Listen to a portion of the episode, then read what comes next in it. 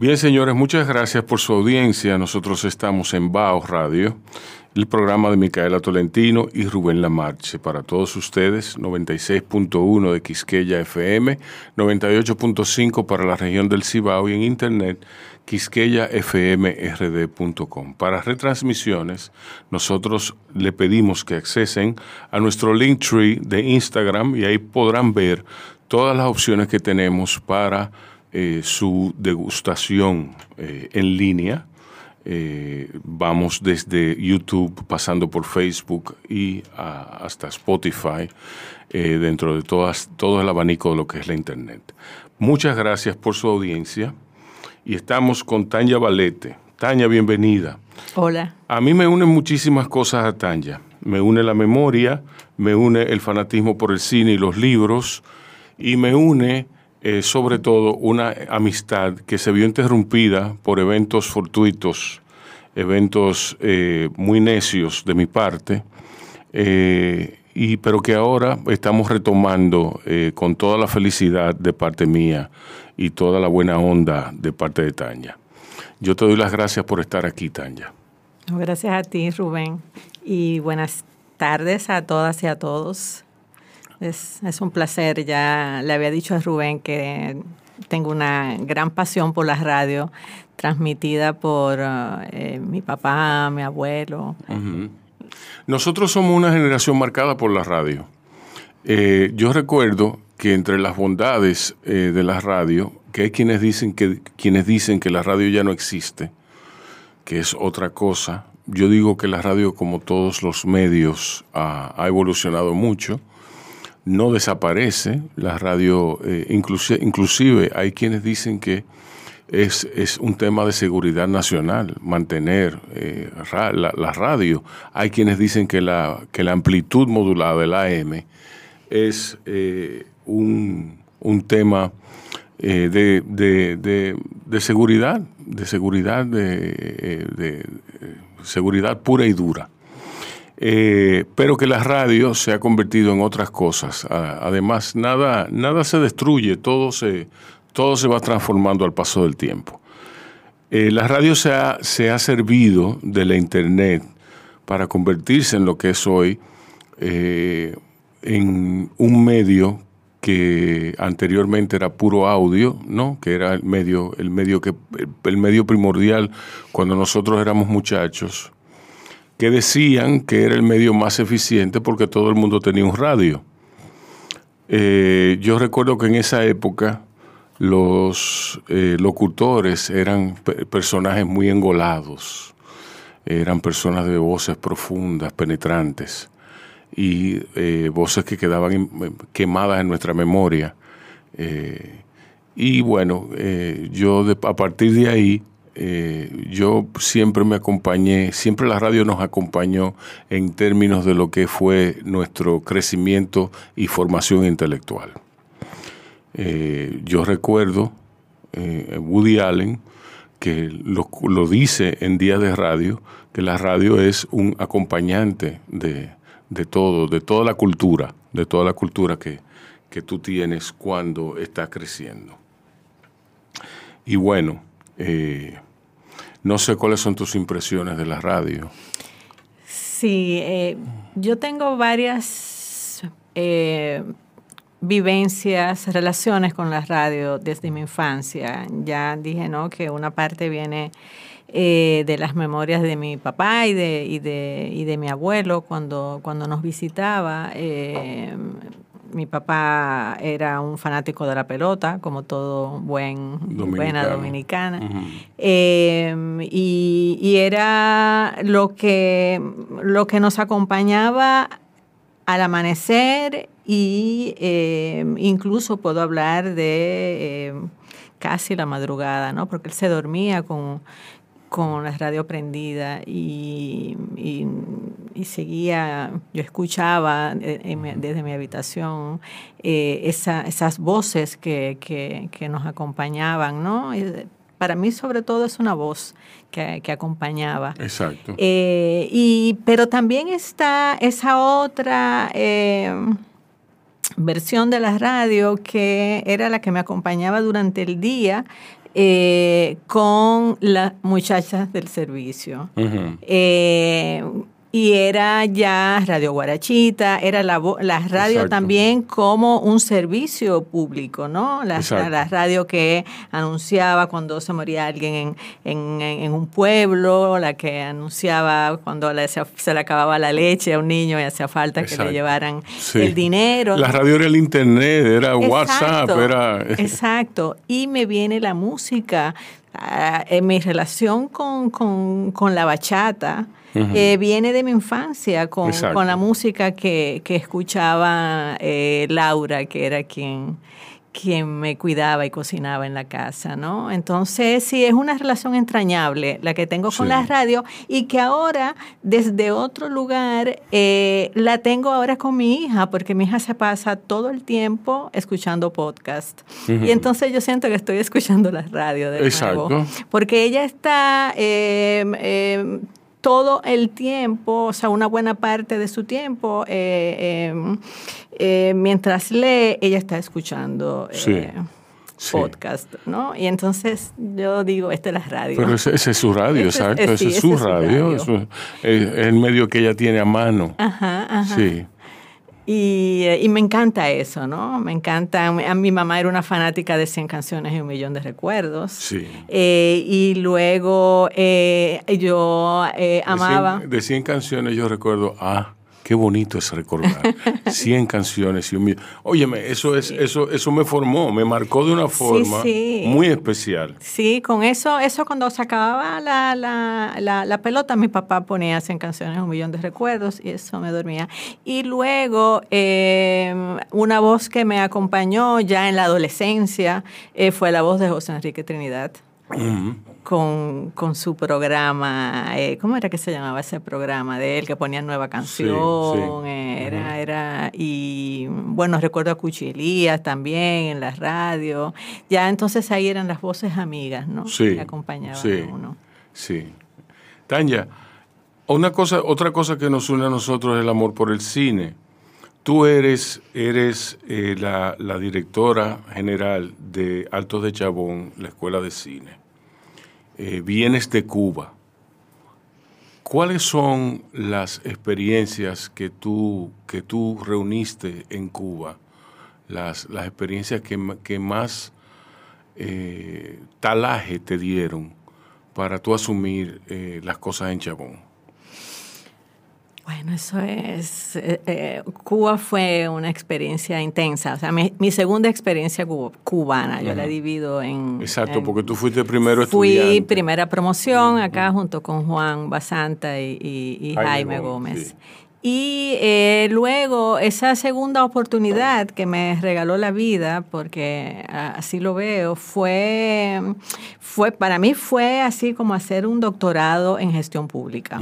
Eh, y eh, más específicamente, ¿no? Así, gestión cultural pero eh, em, lo público eh, y sobre todo lo público en un estado como el estado cubano, no un estado socialista en donde todo es público, eh, fue para mí de gran formación. yo decía cuando estaba allá a veces en esos días intensos de, política, decía, de aquí ya yo me puedo ir a República Dominicana a candidatearme para presidente de la República. porque, Tanto sí, sí es, es un puesto de alta responsabilidad política y de, y de confianza también, ¿no? Entonces, eh, mis interlocutores, mi interlocutor principal era el ministro de Cultura, eh, pero también eh, el Ministerio de Trabajo, el Ministerio de Economía, entonces era, yo tenía que estar todo el tiempo lidiando con esos ministerios, tomando decisiones de, mucha responsabilidad, además. con lo el cual, Ministerio de Educación, me imagino. Eh, sí, el Ministerio de Educación no tanto, eh, a veces para algunas cosas puntuales, pero la escuela, eh, al ser una escuela de artes, no está, no, está ligada no está ligada a, educación, sino a cultura. Era que cultura era mi, mi, mi ministerio de enlace. pero sí, fue, fue una experiencia intensa a ratos difícil, pero eh, muy estimulante también, eh, mucho crecimiento. Eh, para mí, bueno, crecer es lo que, estar creciendo es lo que le da sentido para mí estar viva, ¿no? A, a seguir em, sobre la tierra. Entonces, em, desde ese lugar fue muy importante todo lo que viví allá y eh, me di cuenta, eh, estando allá, que dentro de todas esas áreas eh, que tenía encima de mí, porque allá no era sola, yo no era solamente directora de la escuela a nivel académico. O sea, yo también era directora de la escuela a nivel administrativo. Eh, sí. entonces, a nivel gerencial, todo, ¿no? Eh, pero estando allá me di cuenta que a mí, en realidad, lo que me gustaba más era lo académico. Y dentro de lo académico, el diseño de, de un plan académico, ¿no? Entonces, cuando eh, Dominique Bludor me propuso eh, que le diseñara eh, una carrera de cine, además me dijo, pero quiero además que la dirijas. Eh, bueno, para mí fue un gran reto porque lo otro lo hice fuera de acá, ¿no? y, y yo estaba, o sea, para mí era como, es un compromiso mayor yo hacer eso para República Dominicana, ¿no? Sabiendo la importancia que tiene eh, el que se formen eh, cineastas con, con, un criterio que es el criterio que, que, yo pienso que deben tener, ¿no? Entonces, eh, sí, ahí de verdad que me, me, fue de mucha ayuda la experiencia que tomé en la Escuela de Cine de Cuba, en esos cuatro años en el que estuve muy vinculada a la formación eh, dentro del modelo de las grandes escuelas de cine, ¿no? Porque uh -huh. Cuba, la Escuela de Cine de Cuba está dentro de las grandes escuelas de cine. Cuando tú fuiste estudiante, eh, ¿qué, qué, qué, cos, ¿qué, lugares comunes tiene con, el, con la escuela de hoy? Yo supongo que no es la misma. Sí, es la misma. Es la misma.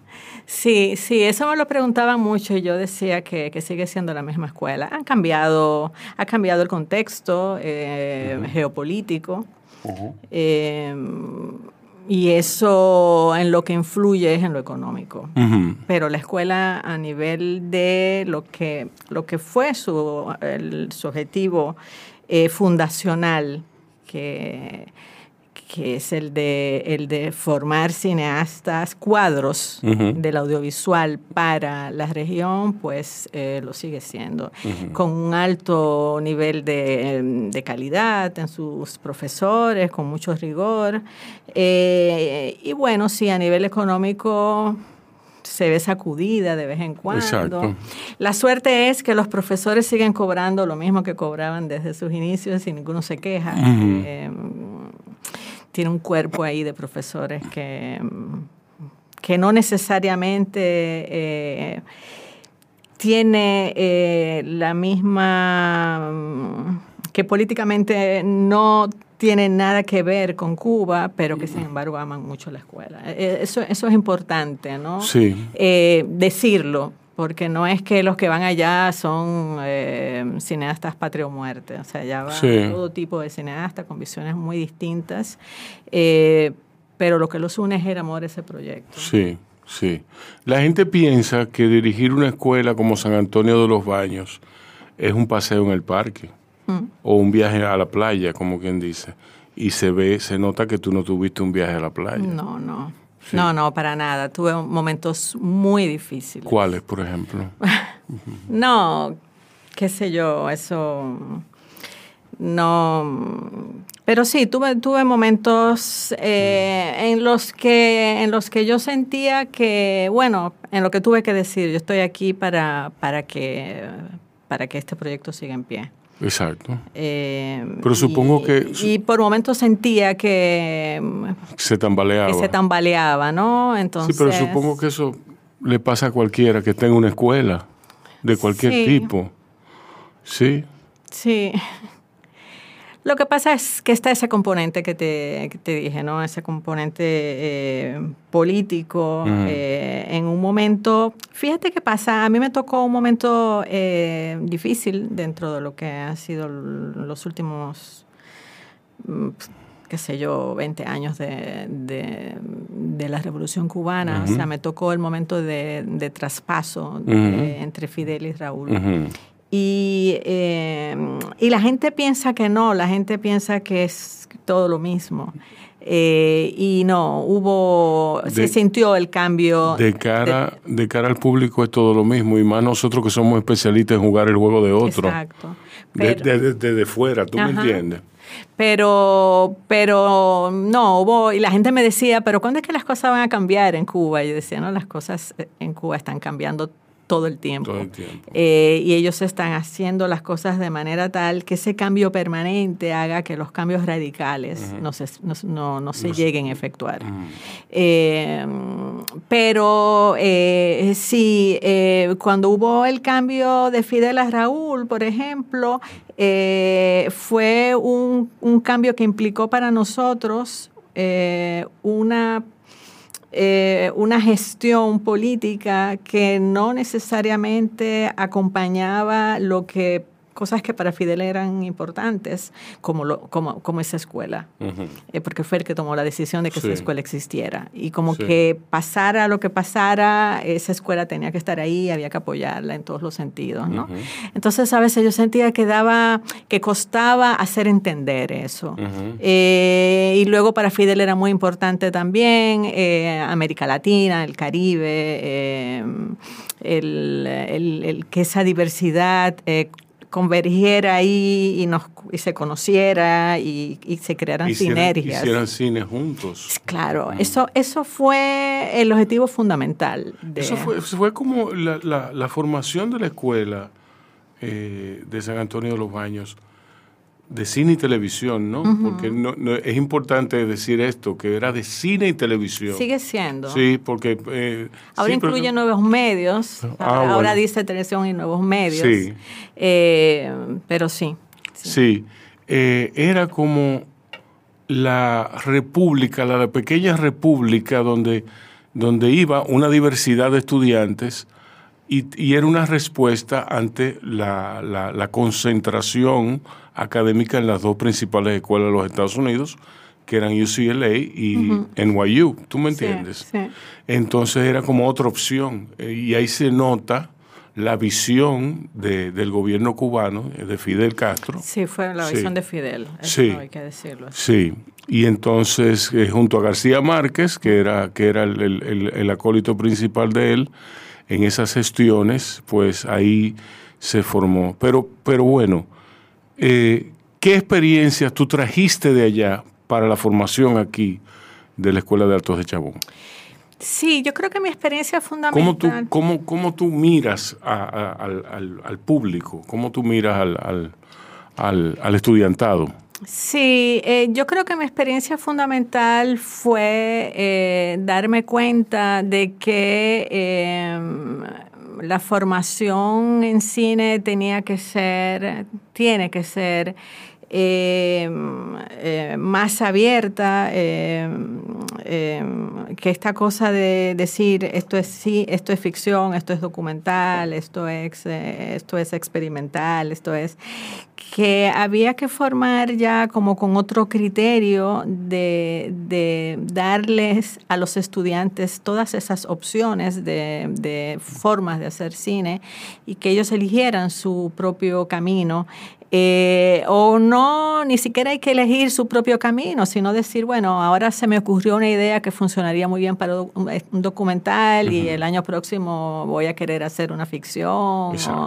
Eh, porque en ese sentido, la escuela de Cuba es... Eh, más ortodoxa. Más ortodoxa. Sí. Eh, y entonces eh, yo me fui de ahí con la idea de que había que enseñar el cine de otra forma. ¿Y por qué? Porque, porque ya el cine que se está haciendo es diferente. Entonces ya, em, fíjate que incluso hay muchos festivales que han quitado las categorías de ficción y documental y tienen una sola em, categoría de competencia, ¿no? Eh, en donde incluyen eh, documental, documental ficción, experimental, lo que sea. E, y, no solamente eso, sino que incluyen cortometrajes, eh, que hay, hay competencia, compiten de igual forma cortometrajes, largometrajes, mensajes. Eh, entonces, eh, me parece que, que ayuda muchísimo a la, a la libertad creativa. ¿no? Y yo, bueno, soy una defensora de eso.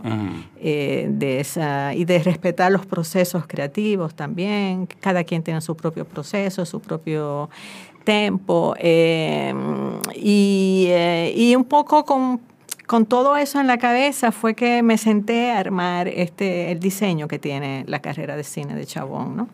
Eh, es algo que yo, que, a mí me hubiese gustado implementar en Cuba, pero sabía que era... Te ibas a enfrentar a... Sí, me iba a... unos monstruos, hay unos dragones. Sí, sí, Eso sabía que iba a ser difícil allá. Entonces acá, eh, por suerte, pude empezar desde cero con una carrera, ¿no? O sea, yo misma hacer el diseño. Eso sirve. Para mí eso es. Sí.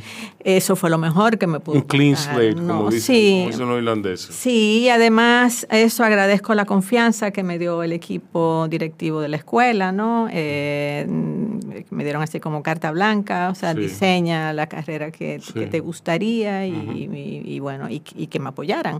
Ya sabemos que el apoyo eh, es fundamental, o sea, no solamente... Eh, crea algo, haz un diseño y después vamos a empezar a decirte esto sí, esto no, sino créalo y, bueno, y vamos a apoyar esas decisiones que, hayas tomado. Eh, sí, un poco eso yo diría que es así como lo que, lo que marcó mi experiencia en Cuba que me llevó a cuando me senté a hacer el diseño de esta carrera, pues tomar las decisiones que tomé. Qué bien. ¿Tú conoces un libro de Paul Bowles que se llama Creía que mi padre era Dios? De Paul, Paul Auster. Paul Auster. Sí. Yo lo vivo mencionando aquí. Ese libro. Sí. Sí. sí. Estas son como de las cosas. Sí. Eh, que todo el mundo tiene una historia. Ajá. Sí. Fabuloso. Es fabuloso ese libro por cuanto es lo que él dice, lo que dice el propio Oster, que fue, bueno, eso fue un programa de radio que él tenía, National Public Radio, y la gente le mandó muchísimas cartas y le hizo su, su historia. Su historia no personal, sino la historia más relevante que ellos. Y ese libro yo recuerdo que yo lo tenía eh, en mi casa y yo lo tenía tan anotado, tan lleno de anotaciones al margen, que el libro estaba más gordo. claro. Yo me lo llevo. sí. Sí, yo el mío me lo llevo donde quiera que voy. Sí, yo, es bueno releerlo y releerlo. Sí, es un libro que me acompaña. Las lecciones, las lecciones que hay ahí son, son, son, son buenísimas. Tú editaste un, cuento mío sin saberlo. Sí. Sin saberlo. Así mismo, eh, que salió en Animales Antiguos con la foto, con la fotografía de Jaime Guerra, que era el lugar escondido y tú fuiste que me dijiste, pero ese cuento está ahí, ese cuento no hay que hacerle nada. Para que tú veas, uno, uno anda demasiado complicado con las cosas y uno se complica mucho la vida con el tono, con las cosas que hay que ponerle un cuento y la, y yo estaba muy preocupado con el desenlace y Tania me dijo, no, no, hombre, no, Rubén, no le hagas nada, no le hagas más nada a ese cuento. Fue un alivio. Redondo estaba. Sí, fue un alivio. Tanya, el cine está en un buen momento aquí. A mí me parece que está en el mejor de los momentos. ¿Por qué? Porque estamos creciendo, no nos lo creemos todavía. Lo, mejor es que no nos lo creemos.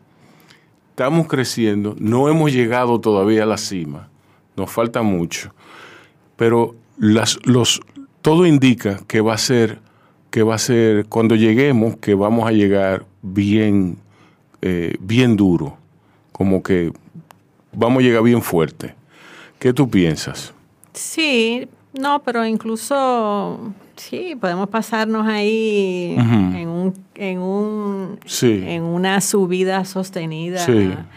Eh, Sí, esa cima no tiene por qué detenerse, porque lo, malo de cuando sube es que después empieza a bajar. Entonces lo mejor es mantenerse ahí, sube, que sube, que sube y ya. Eh, mira, yo la verdad es que no soy la más indicada para decirte lo contrario. Más que nada porque estoy eh, trabajando con con el cine del mañana. Cuando uno está formando, está... Eh, o sea, yo veo hacia adelante. Eh, lo que veo ahora también me gusta. ¿ah? Em, hay, una, hay una diferencia enorme entre lo que era el cine, ir al cine y ver cine dominicano. No te voy a hablar ni de 10 años, podemos hablar de hace 5 años. Sí. Eh, entonces, em, sí, se siente, me encanta ver eh, documentales eh, en el cine. dominicano y,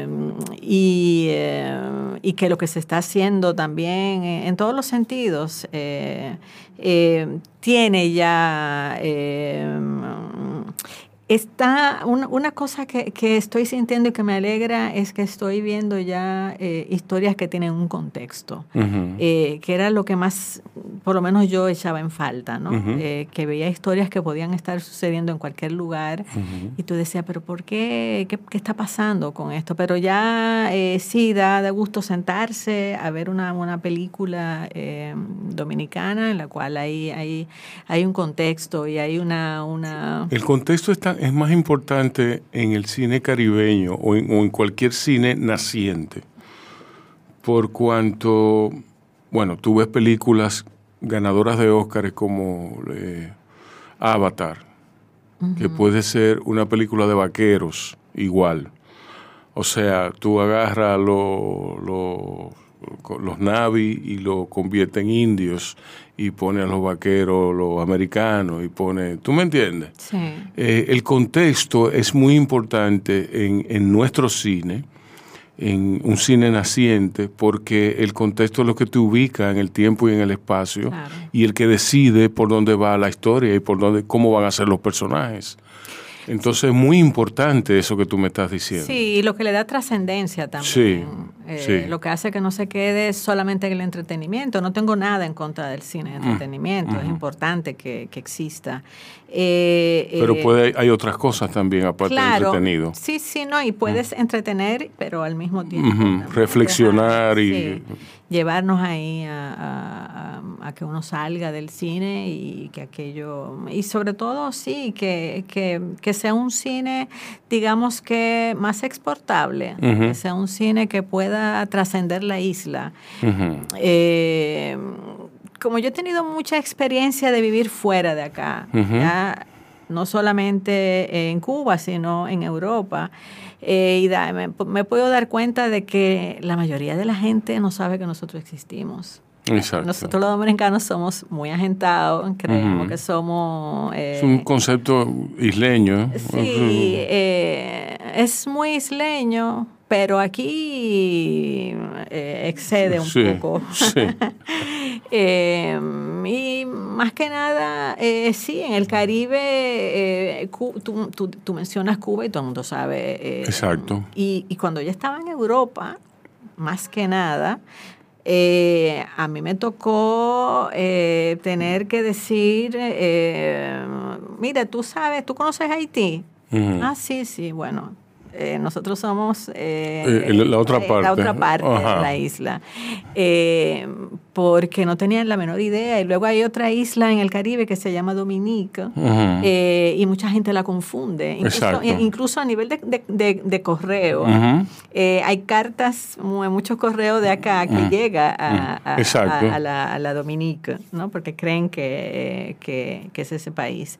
Entonces, Sí, sí, no, yo pienso que estamos en un muy buen momento, tanto por el cine que se está haciendo ahora, como por la mucha gente que se está formando, tanto en el país como fuera del país. También hay gente que se está formando fuera o gente que termina aquí una parte de, su formación y eh, se va a terminarla afuera. Yo solo digo a mis estudiantes, ustedes son demasiado jóvenes, la, una buena parte, ¿no? A los 19 años tú no puedes empezar a hacer eh, películas porque te falta vivir mucho. Exacto.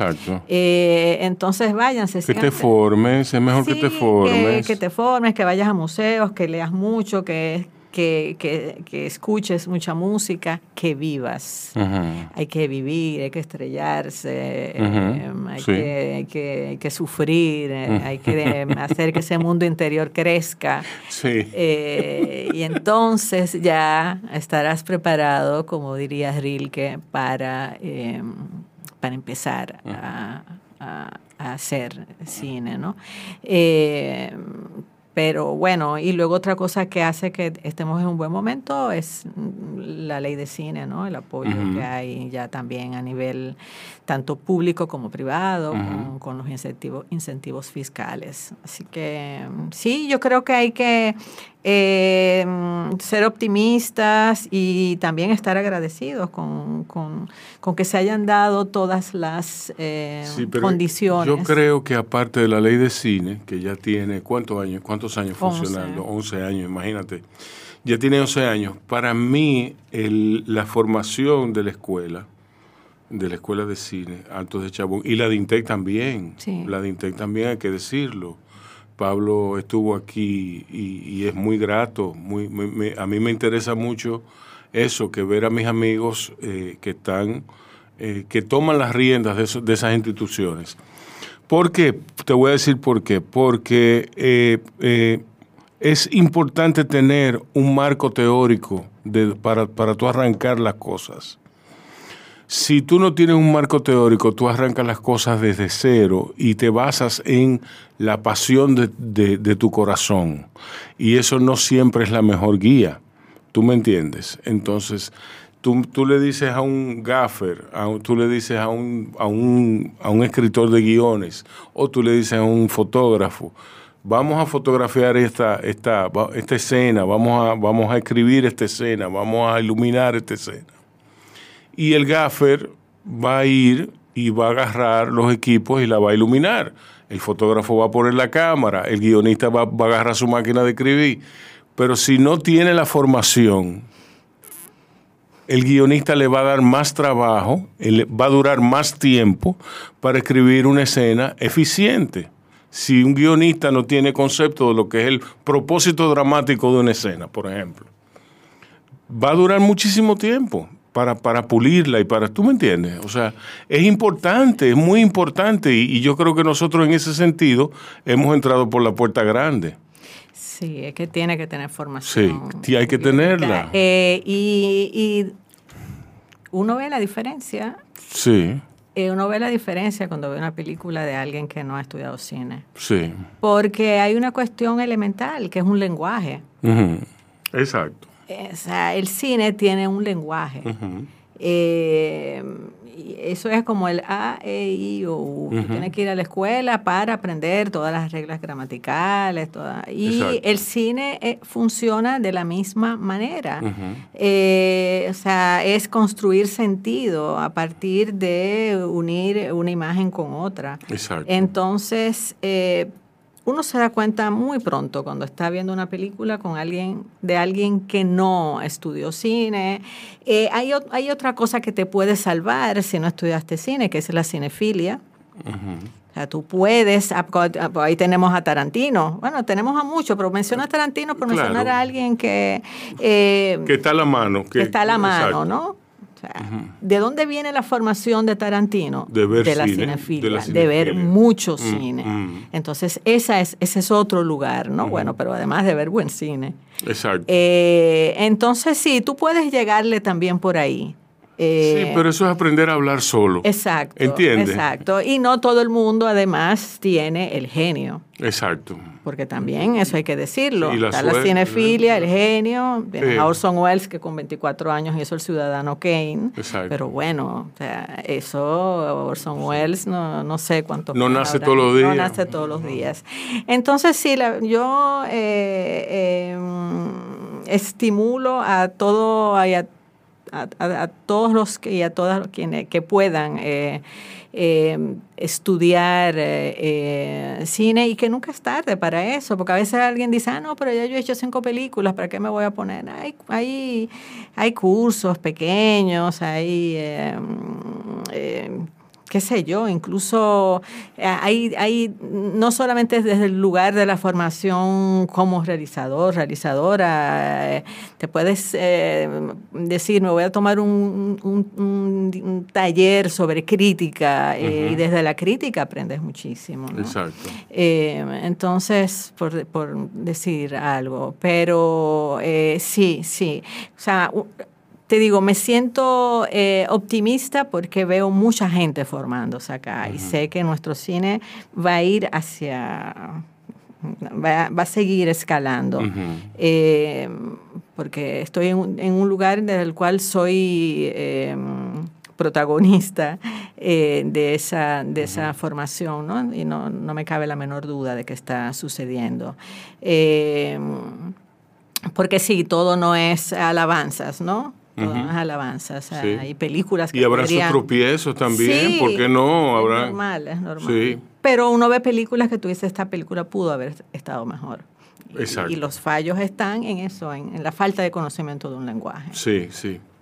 Tanya, eh, tú dijiste algo sobre eh, la orientación de, la escuela, sobre el, experimento, lo, experimental. Eh, y me, mencionaste festivales donde ya se han eliminado las nomenclaturas.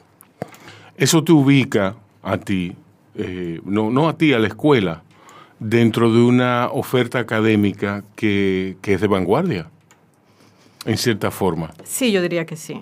Eh, o sea, fue, fue el diseño, tiene ese espíritu vanguardista, sí. anticano. Sí. Eh, y eso eh, se lo digo a los estudiantes el primer día de clase. Aquí ustedes no están, para nosotros no le vamos a decir, esta es la forma de hacer cine. Hay muchas maneras, se trata de que ustedes encuentren la suya, de que ustedes encuentren el lugar desde el cual ustedes van a mirar, eh, porque, porque, porque ustedes van a pasarse estos dos años acá creando, buscando, creando su poética, eh, su universo, eh, escuchando, destapando eso. Esa, bueno, una de las cosas, una de las cosas que yo sí sufro mucho en este país eh, con el cine es son las bandas sonoras.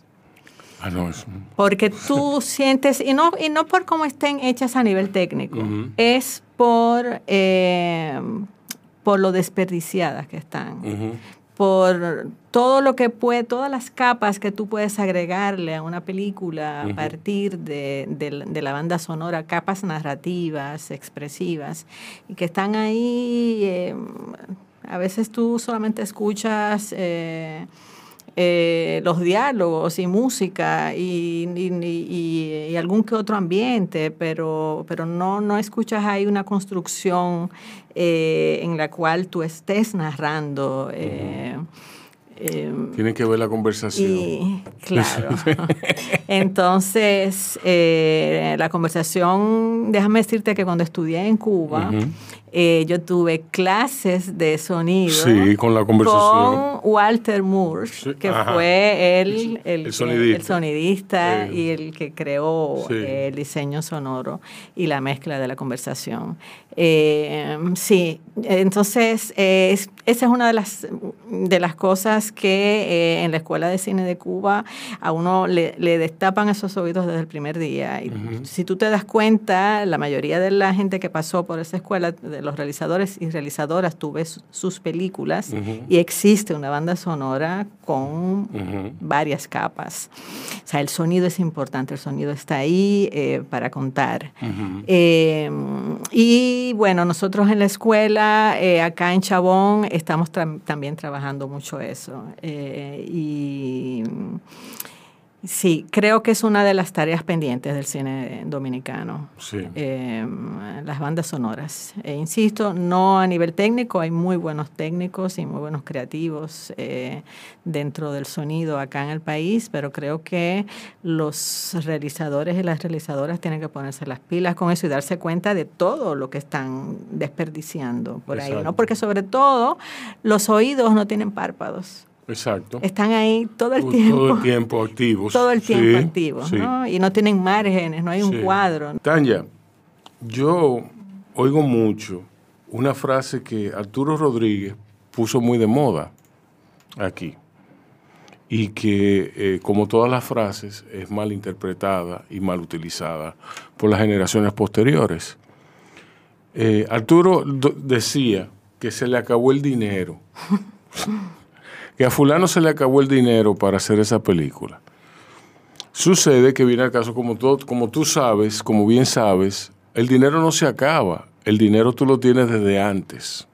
Tú tienes un presupuesto fijo para hacer una película. Tú ya has calculado, tú has hecho el breakdown, tú lo has presupuestado, tú haces ese ejercicio mil veces. Eh, entonces, el crítico de cine que utilice esa expresión para decir que una película no está terminada es, es un, desconocedor, por decir otra cosa, por no decir otra cosa, de la intríngulis de cómo se hace una película. Ya con la banda sonora es otra cosa. ¿Por qué? Porque, bueno, eh, decir que una película está hecha al estilo de Martin Scorsese es que tiene música todo el tiempo. No, no es así. No es así porque Scorsese le da un sentido. El maestro. Tiene, un sentido musical. Inclusive, yo estaba viendo en estos días Taxi Driver, que la pusieron en Netflix. Por, yo la he visto unas 25 veces. Y yo me di cuenta de, de aspectos, de acentos, acentos particulares estilísticos que, que hoy tienen alcanzan su epítome en la plástica de él, en la puesta en escena de él, y que no son más que atisbos, tú me entiendes, guiños eh, que están ahí, que están presentes ahí. Eh, pero bueno, esos serán, serán, serán otros 500. ¿Qué ve, ¿Qué ve Tanya Valete? ¿Qué lee Tanya Valete hoy día? Mm. Ok, si yo te digo, dime 10 libros, hay un problema, Tanya, hay un problema. Los muchachos no leen.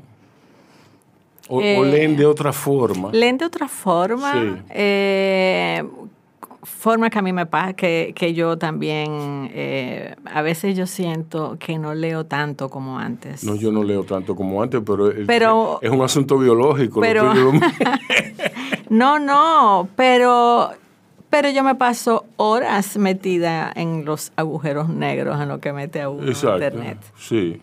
Horas, ¿y qué es lo que yo hago durante todas esas horas? ¿Y qué es lo que puedes hacer tú? ¿Y qué es lo, que hacen estas nuevas generaciones? Estamos leyendo. Exacto. no es otra cosa. O sea, yo no, yo no, yo no utilizo mucho eh, la internet para ver eh, cine. O sea, yo regularmente tengo links que me mandan, tengo muchos amigos programadores de festivales, o bueno, tengo eh, plataformas eh, donde veo, veo las películas, pero eso tengo como mi determinado momento para eso. Eh, pero yo soy una persona muy curiosa y para mí Internet es una maravilla. Para mí también. Es una maravilla. Yo me la paso todo el tiempo investigando. Me meto en, un tema y sigo buscando. El que no sabe es porque no quiere actualmente. El que no sabe es porque no quiere. Y el que no quiere aprender es porque le dio su gana. Porque ahí está internet. Sí, sí. No, yo digo, Dios mío, pero si yo hubiese tenido esto cuando era una niña. lo más beneficioso del mundo, exacto ¿Por qué? Porque una cosa de, eh, eh, es asunto tuyo, tú me entiendes, muy personal. Claro. De qué tú vas a buscar, la calidad de la información. Entonces, si tú vas a buscar TikTok, si tú vas a buscar eh, lo, que, lo, que tú quieras, lo que tú quieras, ahí, ahí. Entonces, a mí me da, a mí, a mí, la, la internet es democrática, ¿eh? Sí, de pura democracia. Y luego a mí me maravilla, eh, eh, aprovecho y disfruto mucho eh, todos los archivos. Exacto. Ahí. archivos sonoros, archivos visuales, no, no, yo, so, yo consumo mucho, eh, sobre todo eso te digo por mi gran curiosidad que me lleva a cuando me encuentro con un tema que me interesa, eh, yo puedo amanecer ahí buscando. Entonces creo que hay mucha gente que consume también de esa forma y que está leyendo. Eh, y es una nueva forma, o sea, no solamente... yo sí no leo libros, por ahí yo, yo, todavía compro libros, eh, leo muchas correspondencias. Ahora mismo estoy leyendo un libro de una realizadora eh, belga, que Chantal Ackerman, que eh, se suicidó hace algunos años. Hizo un libro muy hermoso que se llama Mi mamá ríe. que me costó mucho encontrarlo porque quería además yo no leerlo. sabía que ella se había suicidado. Sí, sí, ella se suicidó precisamente poco menos de un año después que murió su mamá. Eso fue algo que la golpeó mucho. Estrenó eh, una película en el Festival de Locarno eh, que se llama News from Home, eh, en el cual, no, not News from Home, en el cual ella, que es sobre su madre, y, y como al mes se, se suicidó.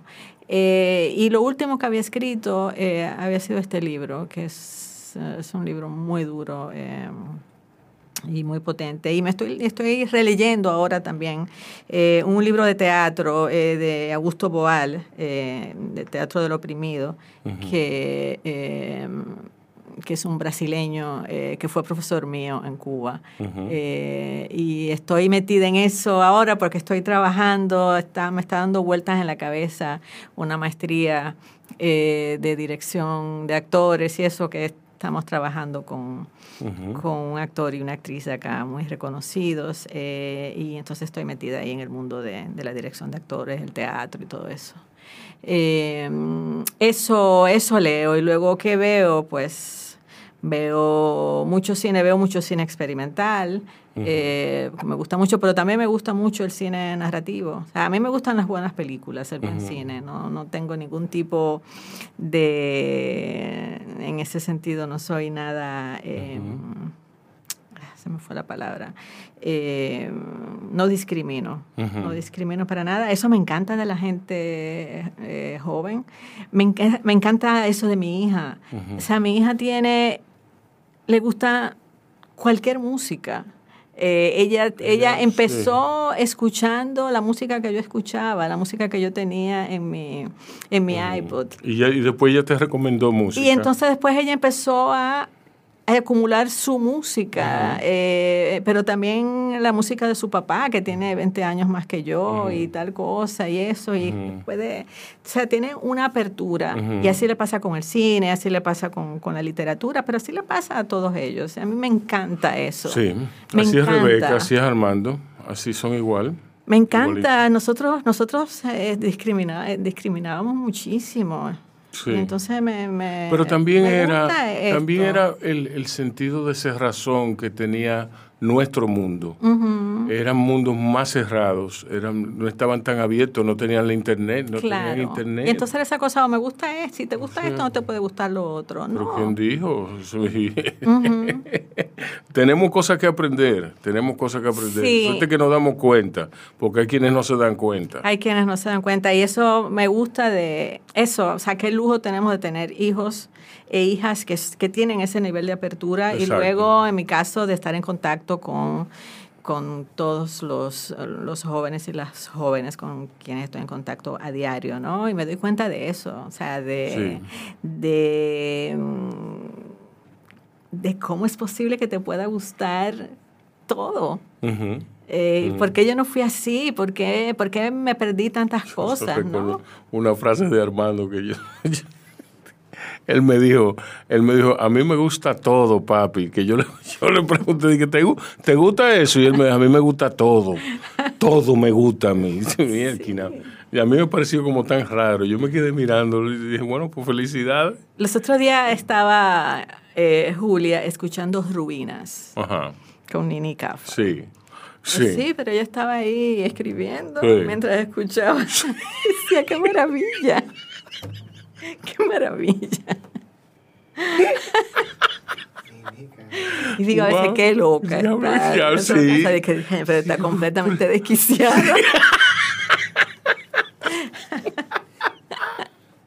Ay, Dios mío. Ruinas. Ruinas. Bueno, bueno, sería, está bueno para terminar este, este programa. Eh, ruinas de Nini Cáfaro.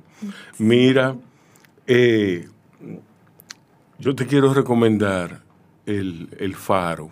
El Faro, The Lighthouse. De Virginia Woolf. O la película. La película. Ah, la sí, película sí, la vi. de vi. Roger Eggers. Sí, me gusta mucho. Es una película donde cuidan la banda sonora. Sí, sí. Eso es, oprime- eh, eh, te oprime el, el- el- esa- ese sonido del faro. Eh, Tania, muchísimas gracias por haber estado aquí. Gracias, yo, gracias. Yo, yo, yo te- eh, ¿y qué fue eso? Bueno, yo, yo te agradezco muchísimo haber estado aquí eh, y haber compartido con el público eh, todas tus, toda parte, parte de tu vida. Eh, quedó Francia, quedó Francia por tocar, pero eso lo vamos a dejar para cuando tú hagas el podcast aquí con Julia. Sí, sí, no, eso ya es otra historia dentro del mundo del pequeño Adams. Sí. No, gracias, eh, gracias a ustedes. Ha sido un gran placer, eh, porque además, como estuvimos vi- hablando al principio, eh, la radio es un gran placer para mí. Sí, Y haré todo lo que sea posible para apoyarla siempre. ok. Eh, a ustedes, cuídense, nos vemos ahorita y cuiden a otros.